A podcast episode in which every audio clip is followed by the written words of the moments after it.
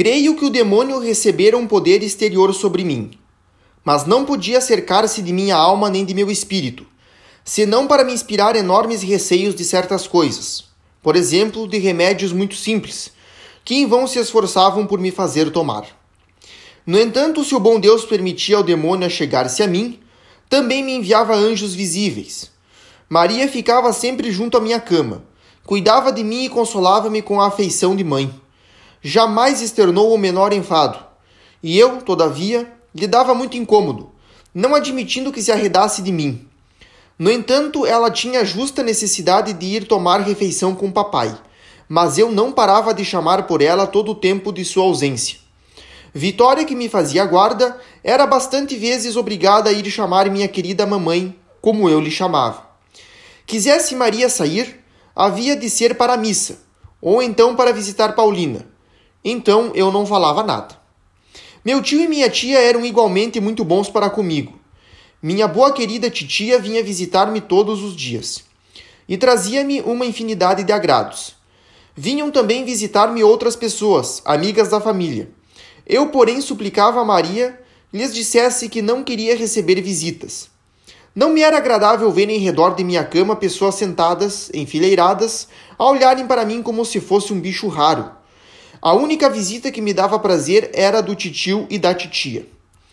Depois da doença não poderia precisar quanto minha afeição por ele subiu de ponto. Mais do que nunca compreendi melhor que para nós não se tratava de parentes comuns. Ó, oh, o pobre de nosso paizinho tinha muita razão em nos repetir, de vez em quando, as palavras que acabo de escrever. Mais tarde, teve prova de que não se enganara, e agora deve por certo proteger e bendizer os que lhe tributaram tão abnegadas atenções. Quanto a mim, como estou ainda no exílio e não posso demonstrar meu reconhecimento, só disponho de um único meio para aliviar meu coração: rezar pelos parentes que estremeço e que foram e ainda são tão bondosos para comigo.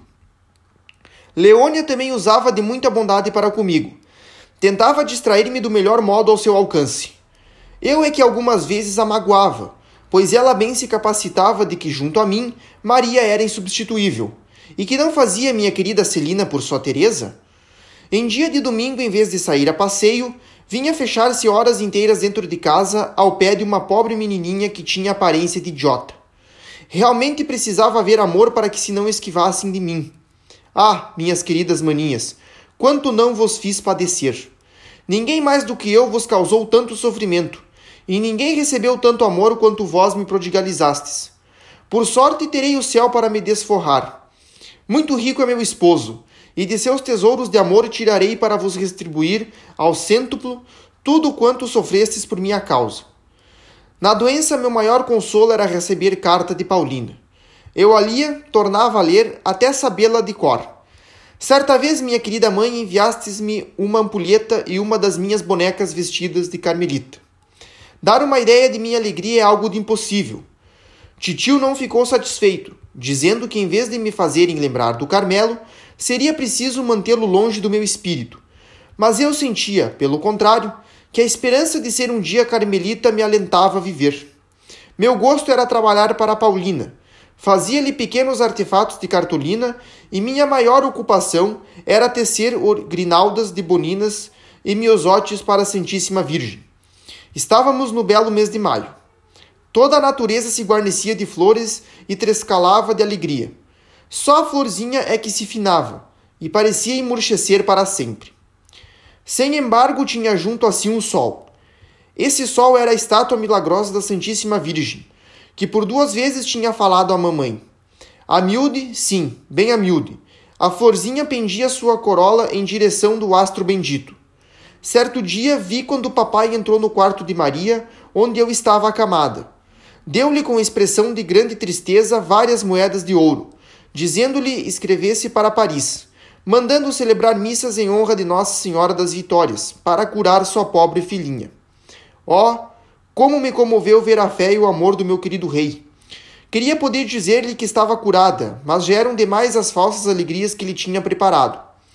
Não eram, pois, meus desejos que poderiam produzir milagre, e para minha cura se fazia um milagre. Havia um milagre e foi Nossa Senhora das Vitórias que o praticou. Num domingo, durante a novena de missas, Maria saiu para o jardim e deixou-me com Leônia, que lia perto da janela. Ao cabo de alguns minutos, pus-me a chamar quase que a surdina. Mama, mama. Habituada a ouvir-me sempre chamar assim, Leônia não me deu atenção. Isso durou muito tempo. Então chamei mais forte, e por fim Maria voltou. Vi perfeitamente quando entrou, mas não conseguia dizer que a reconhecia, continuando a chamar cada vez mais forte. Mamã! Padecia muito com a luta violenta e inexplicável, e Maria talvez sofresse mais do que eu. Após baldados esforços para me mostrar que estava junto a mim, pôs-se de joelhos perto de minha cama com Leone e Celina. Voltando-se depois para a Santíssima Virgem e rezando-lhe com o fervor de uma mãe que pede pela vida de sua filha, Maria alcançou o que desejava. Por não encontrar nenhuma ajuda na terra, a coitada da Teresinha também se voltara para sua mãe do céu, suplicando-lhe de todo o coração tivesse enfim piedade dela. De repente, a Santíssima Virgem me pareceu bela, tão bela como nunca tinha visto nada tão formoso. O rosto irradiava inefável bondade e ternura mas o que me calou no fundo da alma foi o empolgante sorriso da Santíssima Virgem. Nesta altura, desvaneceram-se todos os meus sofrimentos. Das pálpebras me saltaram duas grossas lágrimas e deslizaram silenciosas sobre as faces. Eram lágrimas de uma alegria sem inquietação. Oh, pensei comigo, a Santíssima Virgem sorriu para mim como sou feliz. Mas nunca jamais o contarei a ninguém, porque então desapareceria minha felicidade. Sem nenhum esforço, baixei os olhos e enxerguei Maria que olhava para mim com amor. Parecia emocionada e dava a impressão de suspeitar o valimento que a Santíssima Virgem me concedera. Oh, era exatamente a ela as suas edificantes orações que devia a graça do sorriso da Rainha dos Céus. Quando viu meu olhar fito na Santíssima Virgem, disse de si para si: Teresa está curada. Sim, a florzinha ia renascer para a vida. O raio luminoso que a reanimara não pararia suas beneficências. Não atuou de uma só vez, mas de modo manso e agradável foi levantando e revigorando sua flor, de tal sorte que cinco anos depois ela desabrocharia na montanha do Carmelo. Como disse, Maria adivinhara que a Santíssima Virgem me tinha otorgado alguma graça oculta. Por isso, logo que fiquei a sós com ela, como perguntasse o que vira, não pude resistir às suas indagações, tão carinhosas e insistentes. Admirada de me ver meu segredo descoberto, sem que o tivesse revelado, confiei-o em toda a sua extensão à minha querida Maria. Mas infelizmente, como tinha pressentido, minha felicidade ia desaparecer e redundar em amargura. Por quatro anos, a lembrança da inefável graça recebida foi para mim verdadeiro tormento espiritual. Não recuperaria minha felicidade senão aos pés de Nossa Senhora das Vitórias, quando então me foi devolvida em toda a sua plenitude. Mais tarde, tornarei a falar desta segunda graça da Santíssima Virgem.